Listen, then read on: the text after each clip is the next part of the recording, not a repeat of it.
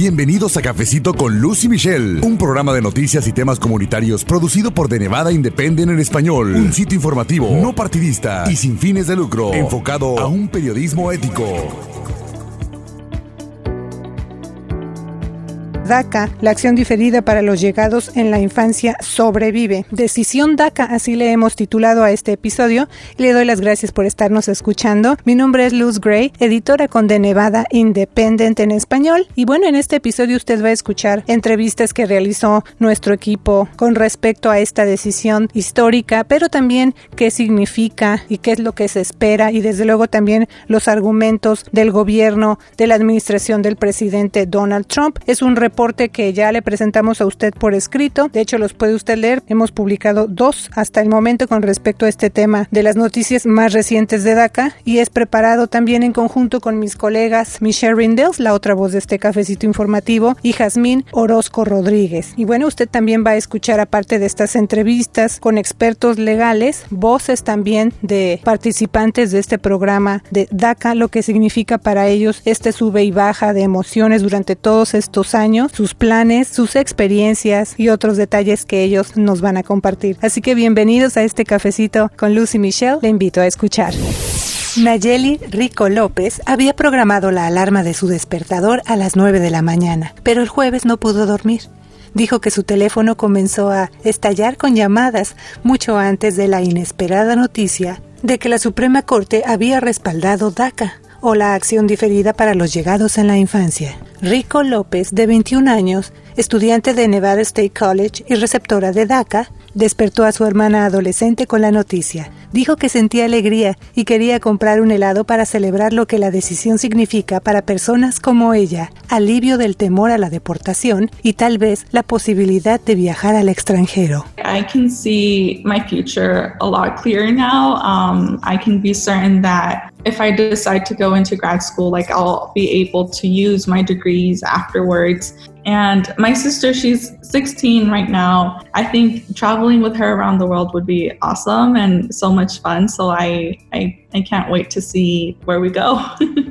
Mientras los beneficiarios de DACA saborean el momento, la decisión de la Corte Suprema contrasta con una realidad más dura, el hecho de que el programa sigue siendo una solución temporal a un problema que se ha convertido en un balón político durante casi dos décadas. Ese constante ir y venir que ha enfrentado DACA resurgió la mañana del viernes 19 de junio, cuando el presidente Trump dijo en su cuenta de Twitter que su administración procederá otra vez a presentar documentación para tratar de rescindir el programa. El primer mandatario agregó que no se había perdido ni ganado nada y que siempre quiso resolver la situación de los participantes del programa de manera permanente, pero que los demócratas se negaron a negociar. Representantes del Congreso de los Estados Unidos que emitieron declaraciones para conmemorar el fallo de la Corte Suprema señalaron que queda mucho trabajo por hacer para aprobar una legislación que proporcione a los Dreamers un camino a la ciudadanía. Tal como está escrito, este programa no incluye una ruta directa a la ciudadanía para los beneficiarios de DACA y deben renovar su estatus legal temporal cada dos años.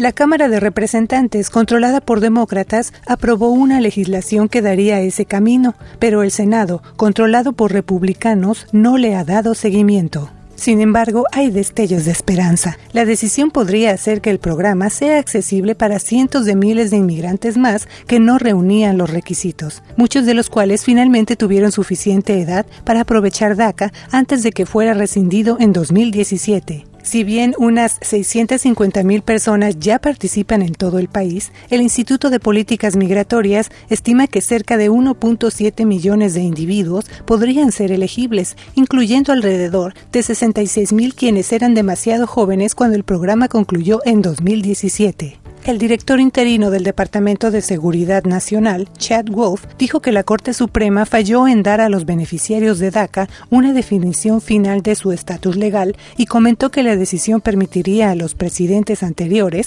extender su autoridad a través de órdenes ejecutivas a administraciones futuras. Dijo que la creación de DACA por un memorando de la rama ejecutiva de la administración Obama surgió de la nada. Michael Kagan, director de la Clínica de Inmigración de la Universidad de Nevada, Las Vegas o UNLV, que apoya a sus clientes a renovar permisos DACA, describió la decisión como un caso de estudio fascinante en derecho administrativo. The Trump administration had gotten to a conclusion that maybe could have been reached legally, but they did it in a way that was arbitrary. They either didn't give genuine reasons or they didn't give adequate explanations for their reasons. And Justice Roberts seems is uh, in the majority of the Supreme Court is basically reminding the government that in this country, even when the government is allowed to act, it can't act arbitrarily. And that's really what this is about. La administración Trump llegó a una conclusión que tal vez podría haberse alcanzado legalmente, pero lo hizo de una manera arbitraria, o no dieron razones genuinas, o no dieron explicaciones adecuadas de sus razones, dijo Kagan. Y el juez John Roberts y la mayoría de la Corte Suprema básicamente le recordó al gobierno que en este país, incluso cuando se le permite actuar, no puede actuar arbitrariamente.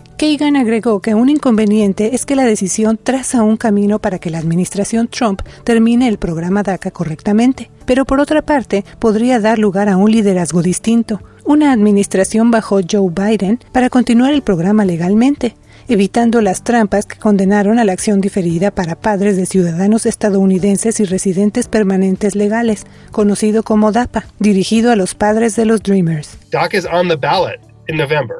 I, the voters, not the Supreme Court, not Donald Trump, really can uh, control the ultimate future for DACA, maybe for, I hope, more permanent reform of our immigration laws. So this is not over, but for people with DACA, it means that the program that has meant so much to so many people survives. And it is really, I think, the first big defeat for the Trump administration of a major immigration program at the Supreme Court.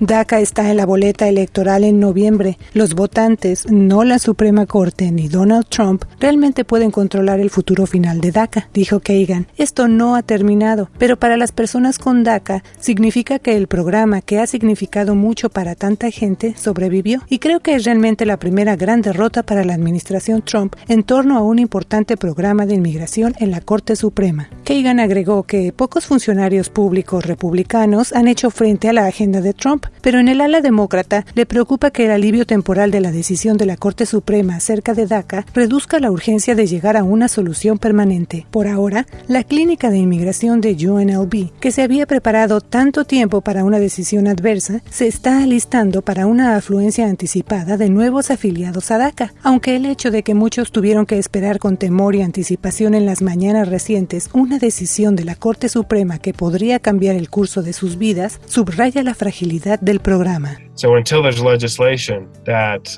recognizes the place that, that immigrants have in the United States, including but not limited to, to dreamers, then people are going to remain in a fragile state. And that's a real, real shame. Mientras no haya una legislación que reconozca el lugar que tienen los inmigrantes en los Estados Unidos, incluyendo, entre otros, los Dreamers, la gente permanecerá en un estado frágil, resaltó Kagan. Y eso es una verdadera, verdadera lástima.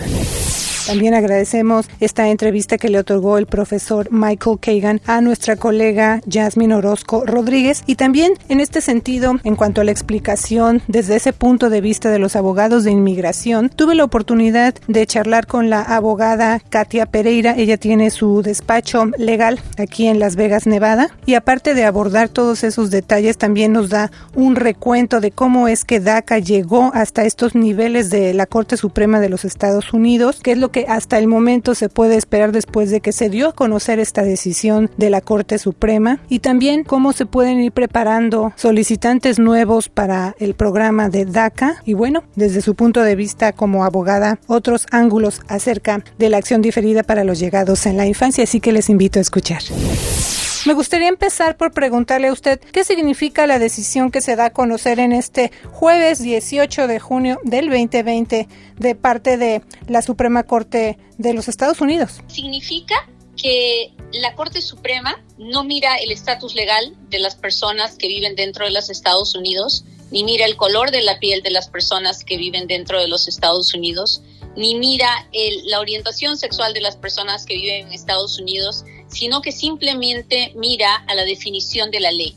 Ese es el trabajo de la Corte Suprema y eso es exactamente lo que han demostrado en las últimas dos decisiones de, esta semana. Como dice la decisión, y tal vez la parte que a mí más me emociona de la decisión de hoy día, es que están mirando a la ley en base a lo que está escrito y, y no, están, no se están dejando llevar por el estatus legal de nadie y no se están dejando llevar por la intención política de ninguna de las partes, porque a la Corte Suprema no le interesa la política, le interesa la justicia. Y lo que se decidió hoy día fue simplemente justo, fue simplemente justo um, darle la oportunidad a, a los Dreamers de que se les trate con respeto, de que así como se les dio algo con un procedimiento, si se les quiere quitar eso, se les quite con el mismo procedimiento. Entonces, para los Dreamers, esta decisión no es una victoria a largo tiempo, es simplemente una victoria en el sentido de que les permite respirar,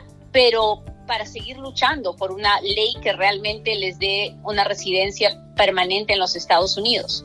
Ahora, si bien es cierto, volvemos a la situación que teníamos antes de la decisión del presidente, no, no sabemos por cuánto tiempo va a ser esto. Puede ser que en 60 días ya no tengamos DACA y puede ser que tengamos DACA hasta, hasta que cambiemos de presidente, no lo sabemos. Sí, abogada. Bueno, son varios puntos, pero ahora la siguiente pregunta que tengo es, ¿cómo es que DACA precisamente llega hasta ese nivel de la Corte Federal Abogada. O sea, eso pues, ya son palabras mayores, ¿no? La historia es muy, es muy interesante porque realmente aquí lo que hay detrás de este proceso es un grupo de abogados extremadamente inteligentes, los abogados de las universidades de California, que encuentran que la decisión de cancelar DACA es totalmente política, que no tiene ninguna conciencia social, que es injusta pero saben que con esos argumentos no pueden ganar una demanda en contra del presidente.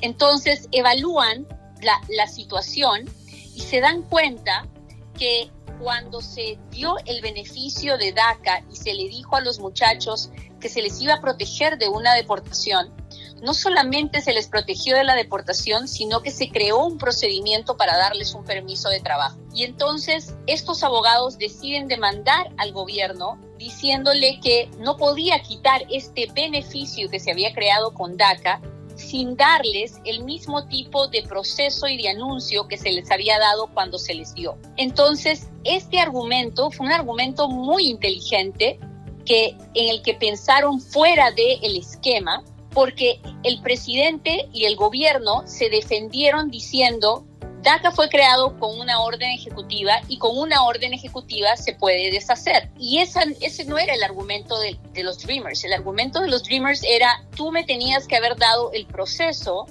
que yo me merecía porque la ley dice, hay una ley de procesos que dice que cuando a uno se le da algo con un proceso, se le tiene que quitar con ese mismo proceso. Y entonces, primero fuimos a las cortes del distrito y, muchos jueces entendieron el argumento y otros jueces dijeron, no, en Texas, por, por, por, por ejemplo, nos dijeron, no, no, no, aquí no importa el proceso, aquí lo que importa es que DACA es ilegal. Y como es ilegal, se puede acabar rapidito nomás. Y, y, otros jueces entendieron que una cosa era la legalidad y otra cosa era el proceso, que es algo que mucha gente que no entiende de leyes no puede comprender, pero en el mundo de las leyes es así. Entonces, así fue como llegamos a las cortes de apelaciones y habían las dos tangentes, la que estaba a favor y la que estaba en contra de los Dreamers.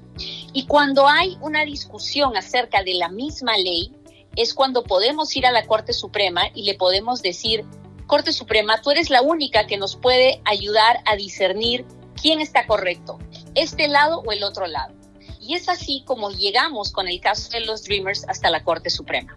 Vaya, interesante y además la manera en la que usted lo explica nos ayuda a entender, creo yo, mejor todo lo que hay detrás de un proceso que ha sido muy largo, abogada. Y también quisiera que nos eh, explicara la parte de los términos, porque mucha gente tal vez puede pensar, bueno, es una ley, DACA es una ley, ¿qué es una orden ejecutiva? Eh, entonces, si nos quiere aclarar, por favor, que pues DACA no es una ley. DACA, ok, una ley es una cosa que es una orden permanente que la escribe el Congreso y la firma el presidente. Eso es una ley. Una ley entra en un código civil, entra en un código penal, entra, eh, entra en un código. Es, es una ley, está para quedarse y no se puede deshacer a menos que el Congreso haga una enmienda o que el Congreso la cambie o a menos que la Corte Suprema diga que la ley es inconstitucional. Entonces, eso es una ley. Hay una cosa que se llama la orden ejecutiva, que es una decisión unilateral del presidente, es una proclama presidencial, es un deseo del presidente que porque quiere lo va a hacer porque no está cambiando ninguna ley, no está molestando a ninguna ley, no está, no está escribiendo una ley. Es algo pasajero, temporal, que el presidente quiere hacer porque quiere y con su sola firma se puede hacer. Eso es una orden ejecutiva. DACA es una orden ejecutiva. DACA es algo que se creó esperando que algún día el Congreso emita una ley. DACA es algo que se creó de manera temporal hasta que el Congreso emita una ley. Y hoy día estamos en la misma situación que estábamos en junio 15 del 2012, cuando el presidente Obama escribió y firmó la orden ejecutiva de DACA. Y ahora no sabemos qué es lo que va a pasar, no sabemos qué es lo que el presidente Trump va a hacer. Hoy hemos visto al presidente Trump tuitear que está muy molesto con la decisión de la Corte Suprema, se siente atacado, ofendido. He escuchado al señor Cuccinelli decir que, que, que DACA es ilegal y él está molestísimo porque cómo es posible que la Corte Suprema no haya visto la ilegalidad de DACA y solo haya visto el, el asunto del proceso. Pero al final del día, el señor Cuccinelli va a tener que crear el proceso nuevamente para recibir aplicaciones nuevas de DACA y el presidente va a tener que decidir entre cancelar DACA de manera apropiada con el proceso, con los 60 días, o simplemente no hacer nada y esperar que pasen las elecciones para tomar alguna decisión. Esas son sus opciones. Y más o menos por allí viene la siguiente pregunta que le quiero hacer. Y también antes de pasar esa pregunta, quiero decirle a las personas que nos están escuchando que lean las notas que ya publicamos acerca de esta decisión, porque precisamente también se incluye ese argumento del gobierno y bueno, lo que ha dicho el presidente Trump. Y bueno, abogada, la pregunta que tengo para continuar esta charla es eso, ¿qué sigue ahora? ¿Qué se puede hacer? O que no pueden hacer los beneficiarios actuales? Hoy día y en los próximos días tenemos que esperar. Y eso es lo que yo sé que la mayoría no quiere escuchar, pero es lo que tenemos que hacer. Es lo cauto, es lo correcto. ¿Qué esperamos? Esperamos, uno, que la Oficina de Inmigración nos diga si la forma que en este momento existe, la I-821D para pedir DACA, si la que tenemos hoy día en el website es la apropiada o si van a hacer una actualización de la forma. Generalmente, en situaciones como esta, se hacen actualizaciones de la forma. Dos, esperamos que inmigración nos diga a partir de qué día van a recibir nuevas aplicaciones y que nos diga a qué dirección la tenemos que mandar. Por un lado, estamos esperando eso. Mientras esperamos eso, los que están definitivamente desesperados por aplicar, tienen que juntar todas los que tienen que presentar. Y es bueno recordarle a la población qué es lo que necesitan.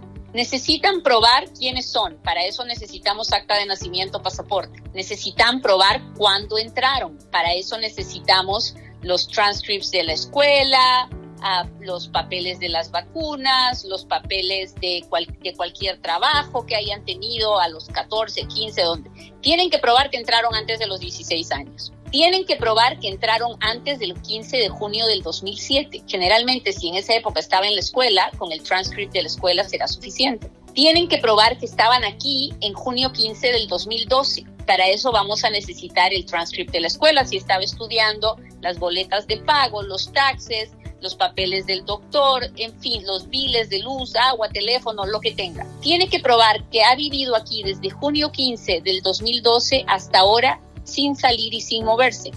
Necesitamos pruebas desde el 12 hasta el 20, 8 años de papelería para probar que ha vivido continuamente en los Estados Unidos.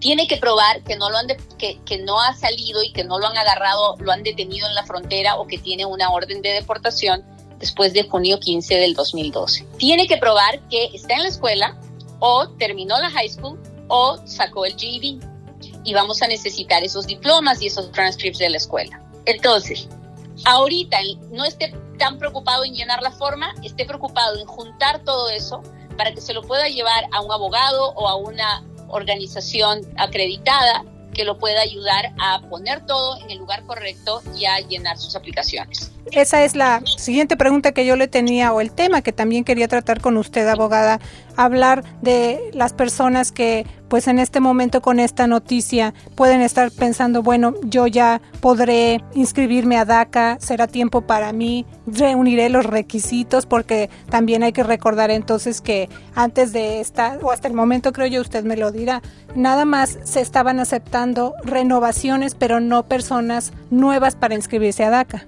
Sí, pero ahora ya vamos a poder, se van a poder inscribir personas nuevas. Entonces, ah, ¿por cuánto tiempo? No lo sabemos, porque eso es la otra cosa que estamos esperando.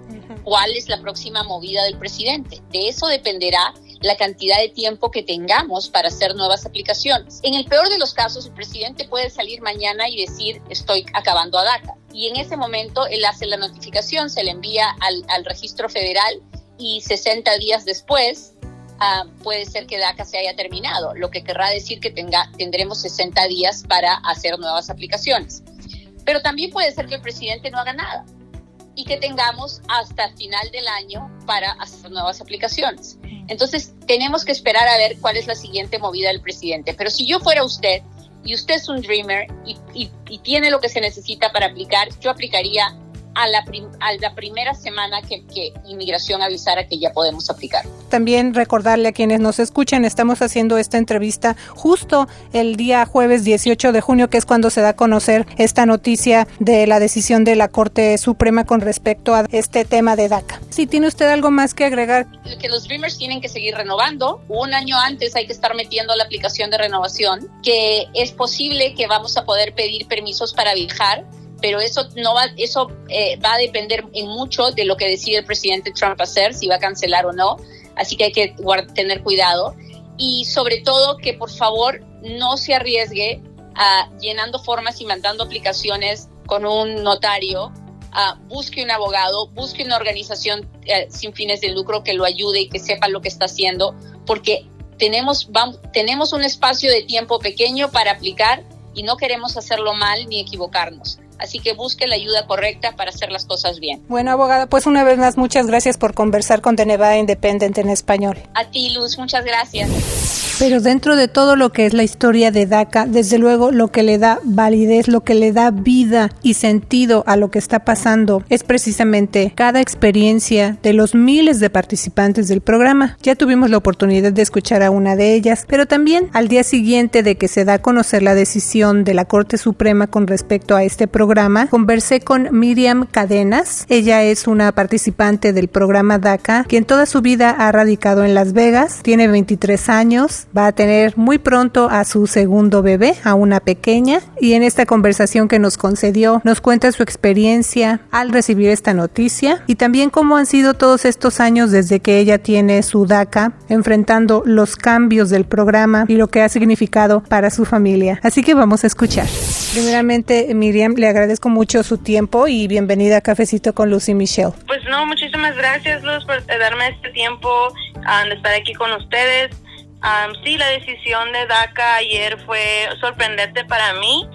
honestamente no, no esperaba una respuesta tan buena como la recibimos ayer. fue un gran alivio, no nada más para mí, pero para cientos de miles de jóvenes inmigrantes. Pero también es la realidad es que esto es solamente temporal. Entonces, estoy feliz y puedo respirar un poquito mejor hoy, pero también sé que todavía hay mucho por qué luchar mañana y también porque no cubre todo, toda la comunidad, toda la gente indocumentada que necesita um, algo um, permanente y no temporal. Um, estoy muy orgullosa de todo el trabajo que hemos hecho en la comunidad, organizándonos y dando poder a nuestras voces y saber que podemos hacer muchos cambios en nuestra comunidad, pero pues sé que todavía falta mucho. Y precisamente hablando de esto, del tiempo, Miriam, eh, hemos reportado, siguiendo muy de cerca todo lo que ha pasado con DACA desde que se inició hasta ahorita, ¿verdad? Hasta la fecha. Pero pues vamos a ir por partes un poquito para que también quienes nos escuchan conozcan su propia historia. Primeramente cuénteme qué estaba haciendo en el momento en el que se da a conocer este anuncio o este dictamen de la Corte Suprema. Ahorita tengo estimadamente como 23 semanas de embarazo con mi segundo hijo. Tendré mi bebé en octubre. Tengo ahorita un niño de 3 años y va a tener una hermanita. estoy muy feliz y, sí, quiero seguir creciendo mi, mi familia y sentirme segura con ellos. Estaba en el baño ah, tratando de calmar mis síntomas de la mañana y pues también preparándome porque he estado sintiendo esta ansiedad de una respuesta cada lunes, cada jueves a las 7 de la mañana, sabiendo si van a tomar una decisión o no, si tenemos que esperar otra semana o no. Yo también estaba ansiosa para saber si iba a ser una, una respuesta buena o mala y me estaba preparando para una respuesta mala. Cuando se da esta noticia, ¿cómo la recibe usted? ¿Cuál fue su reacción? Estaba en shock no pensaba que era real que estaba haciendo muchas preguntas al resto de, mi grupo de el Undocumented Council o Undocumented Council preguntando si lo que estaba entendiendo era correcto porque había muchas páginas de todo lo que habían ah, dado de la decisión. Entonces para entender todo lo que se estaba diciendo qué significaba para nuestro futuro estaba en shock no entendía quería respuestas y estaba preguntando para ver si si era verdad y pues nada más saber que sí, que sí, que todavía tenemos un alivio por este momento fue un gran, un momento de, de felicidad, pero subreal. Todavía es muy pronto, ¿verdad? Pero seguramente esos sueños de usted, esos proyectos, incluso ahora que menciona pues que está esperando a su bebé, o sea, su vida sigue en este país. Así que platíquenos de esa parte, ahora que ya sabe esta decisión, ¿qué piensa usted?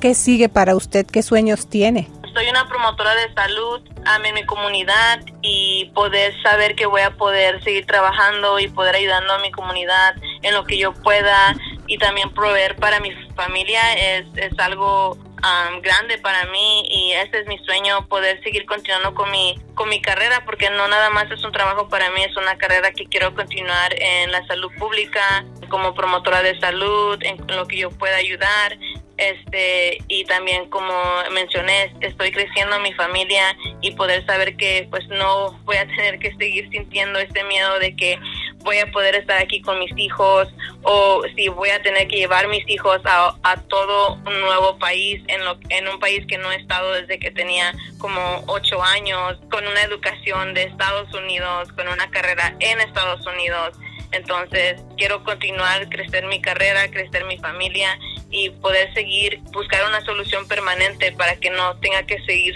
sintiendo la misma angustia de que algún día me van a separar de mis hijos. Miriam, también hemos eh, reportado este ir y venir de DACA en las cortes y sobre todo estos años que ya han pasado, que son muchos, y así ha seguido entonces este caso. Yo le pregunto a usted, ¿qué ha sido lo más difícil para usted como beneficiaria de DACA durante todos estos años? Yo siento que lo más difícil eh, ha sido pues saber que esto es algo temporal, saber que cada dos años tengo que volver a aplicar y nada más sentir que tengo que volver a pedir que me dejen continuar creciendo mis sueños, creciendo mi vida. Siento que eso ha sido lo más difícil. Me siento bien cuando puedo llegar a mi trabajo, hacer mis aplicaciones sin ningún problema, agarrar mi licencia o lo que necesite con más facilidad y pues sentirme un poquito más segura pero aún cuando he viajado por mi trabajo a otros estados, teniendo mi DACA en la mano, todavía ah, pasando la seguridad, todo eso,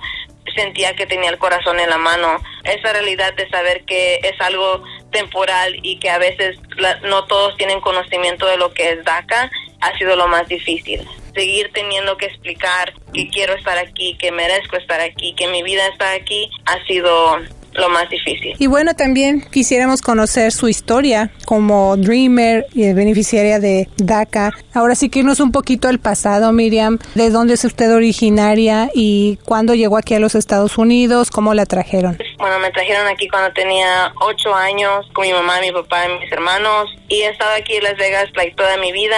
Desde entonces fui a, a las escuelas aquí cercanas de mi comunidad y desde que pude o desde que me enteré que podía hacer activa o hacer algo en mi comunidad, me empecé a hacer trabajo voluntario y con este trabajo que empecé a hacer en la comunidad hice muchas conexiones con otras personas que tenían las mismas limitaciones que yo, pero que estaban siguiendo adelante y empecé a conocer que podía tener una carrera, que había opciones y luego es cuando pasó lo de DACA entonces empecé a ver cómo iba a ganar dinero para poder aplicar, para hacer mi aplicación. He tenido una familia grande todo el tiempo, los recursos siempre han sido bajos en nuestra, en nuestra familia. Entonces poder agarrar y ver cómo iba a poder aplicar o obtener los fondos para poder aplicar. Después de que me gradué de mi high school, gracias a todo el trabajo que he estado haciendo en la comunidad, una de las organizaciones con las que estaba haciendo trabajo voluntario